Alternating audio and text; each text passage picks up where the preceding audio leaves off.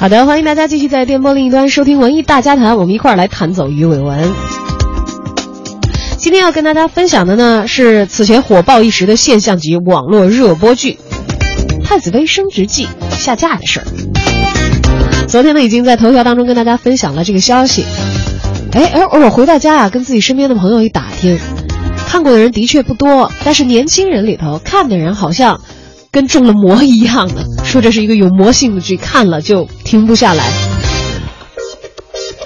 在这样的前提之下，尤其是有诸多关于它下架的新闻出现之后啊，让人反倒是升起了一股好奇心。不过目前呢是搜遍各大网络平台，真的再也看不见《太子妃升职记》了。据说呀，目前正在接受整改。虽然这件事情已经发酵了好几天，但是业界和观众的关注、参与讨论的热度呢，却是丝毫没有减。粗糙的背景、出位的服装、直接又生硬的表演，目前这些吐槽的微信还在朋友圈里转来转去。这些我们传统观众所认为的典型的缺憾，在太子妃的身上，居然成了一种不可思议的美感。这个美感打个问号啊，要打个引号。我们也问了节目组的几位年轻的实习小编，这才知道啊，以前我们所习惯看的穿越剧，都是女人穿到古代啊，依然是女的。那太子妃的爆点是在哪儿呢？说男人穿越到古代变成了女人，这个惊悚又有点粗暴的创意呢，恰好迎合了社交媒体时代的脑洞大开的审美需求。年轻的观众全盘的接受了它，包括那些无法用瑕疵来形容的明显的缺憾，也全部都被笑纳。这还真是一个挺有意思的网络生态现象。当很多有一点年纪、有点阅历的观众摇着头说太污了、看不下去的时候，年轻观众却乐此不疲。对此呢，我们也采访到了青年剧评人徐健，在他发表观点之前，也希望大家关注我们的微信公众号“文艺大家谈”，发表您的观点。您是《太子妃升职记》的观众吗？为什么会追这个剧呢？你觉得它好吗？或者如果想吐槽，也可以来吐槽。网络环境当中，哪些剧是不会被下架的真正好看的剧呢？你还关注着我们的传统文学经典作品吗？或者也可以来开开脑洞，说说哪些作品，包括历史作品、人物传记和志怪小说、话本等等，你希望它有一天可以能够改编成为好的网剧，让年轻的一代来关注。好，接下来有请徐健。剧就其实就涉及到这个网络剧目前的一个网络剧的发展和网络剧的一个一个状态这么一个问题了。这是个网络剧的 IP 跟那个电视剧的 IP 还是另一个概念，因为我觉得这个电视的那种 IP 它其实它。因为有一种那种电视审查，它在那种 IP 的相相对选择上，其实它正考虑到的是一它一种它跟受众，它比较考虑到受众的一种跟一种电视的一种需求这么一种双向一关系一种平衡吧。但是我们到了网络上来说，就是说这种 IP 的选择，其实它更多的迎合它的一种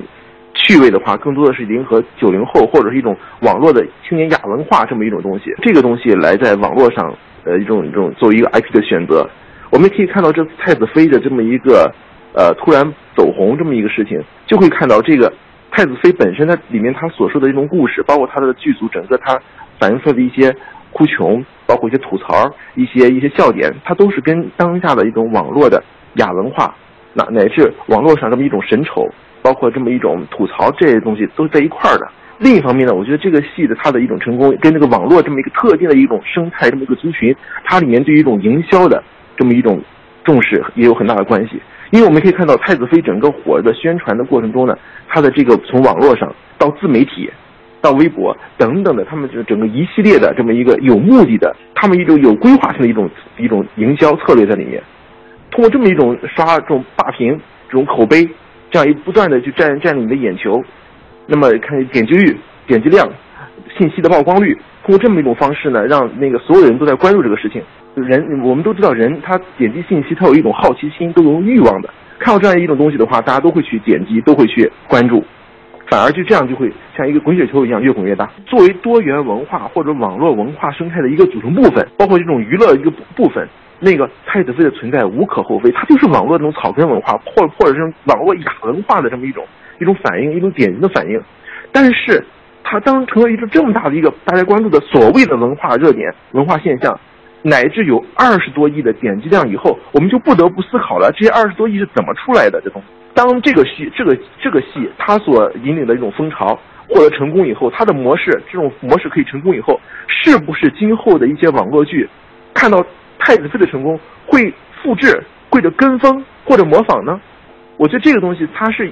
这个产业来说，它起着一个不好的一个导向作用。这个东西它的特殊性在于，它利用这个这种亚文化的东西，这种一种内容进行赚钱，或者是点击率，或者制造所谓的一种文化或者或者网络事件。那这样的话，它的成功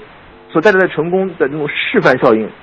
这种示范可以打个引号。那么对后来的一些这种 IP 改编的这种网络剧，乃至以后微电影、微短片、微视频。那种网剧这样的一种东西，它会产生一种什么样的影效应呢？这个可以说打个问号的。继这个太子妃之后呢，我又留意了一下之后一些主要的网站他们所推出的这个网络剧，他说二零一六年的一个计划等等等等，很多的这些网络剧的题目真的是很很山寨、很雷人，很山寨、很雷人。这是很多网络剧在二零一六年即将要给大家呈现的一些精神上的产品、消费品了。徐健的语气当中也不难听出有一些担忧。其实从某种角度来说呢，太子妃它本身不是一流的 IP，但是却成长成为了最会赚钱的 IP 当中的一种。这是一种技术性的讨论，也就是说，影像制作者呢会在文字写作者的基础上，往故事里头灌注更多的娱乐要素。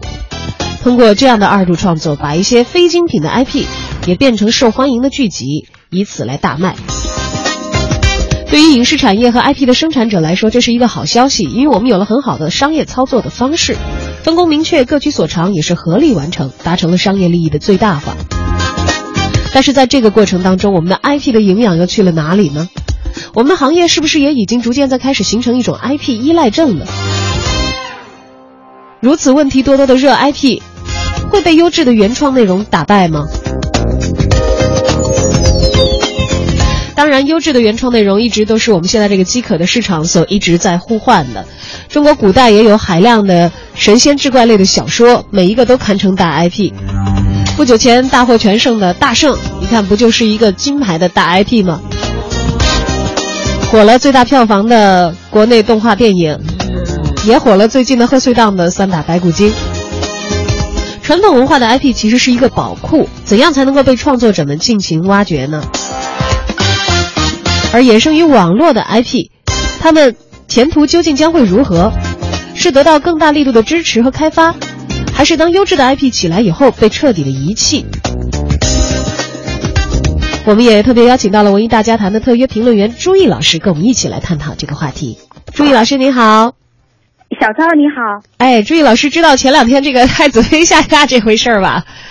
啊，我知道，呃，我呃，不过我倒不觉得，就是说这个网剧下架就认为，就说对网剧的这个审查非常的严格，再严也严不过电影的审查的。所以大家与其担心这个政策是在收紧，还不如再好好的像你刚才说的，琢磨怎么样在我们的浩如烟海的这种历史文化当中去挖掘新的宝库，提高网剧的质量，这个才是真正的硬通货。嗯，刚才我们也听到另外一位评论员啊，徐健这个他所说他所了解到的这个业内的情况，啊，不无担忧的语气在其中，说好像这个明年又有大量的这个 IP 要扑上来，但是好像都没有什么营养了。对他觉得就是呃呃，观众哈就会觉得他像臭豆腐一样不好闻，但是呢，哎嗯。一吃起来就停不下来了哈，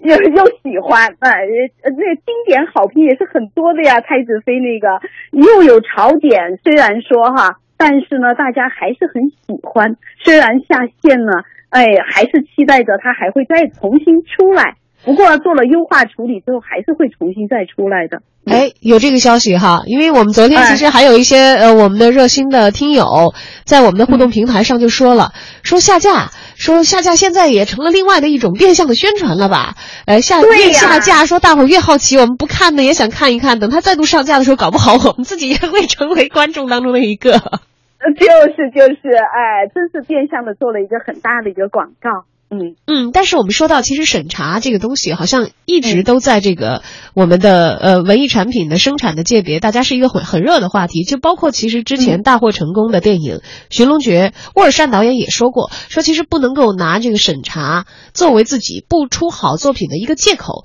但是现在网络 IP 剧好像走了一个另外的路，说。我们你说是不是好作品呢？呃，可能大家从这个传统的艺术评判的角度说，它太不符合艺术的规律了，这个绝对不是好作品。但是它从它这个卖的成绩来说，哎，你看商业成绩在这儿摆着，从这个界别来看，它又是好作品，所以一下子可能让大家都有点懵。说我们以后去寻求的好作品，当然商业上的成功，这个资方肯定是不断需要去追寻的。可是创作方呢，就就又应该沿着哪条路来走，实在是让大家非常的汗呢。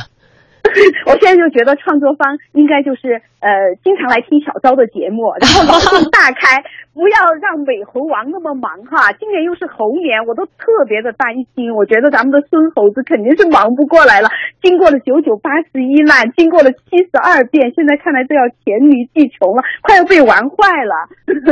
能不能弄点新的来啊？嗯，而在我们的新的这个 IP 开发方面，好像刚才我们听到徐健也讲。二零一六年似乎还看不到这样的一些东西，呃，我们是不是可以寄望于，就是我们的希望有一天也可以达成，就是那些传统文化当中更加有营养的东西也可以灌注到的一个新的 IP 当中来？但其实这个可能也仅仅是我们作为观众的一个很微弱的希望而已。就就觉得我们这些好像已经不是这个像这个太子妃的受众年纪的人，是不是已经无力改变现在的 IP 这个制作它的走向的一个方向了？这点其实我还是跟徐健有一样的担心的。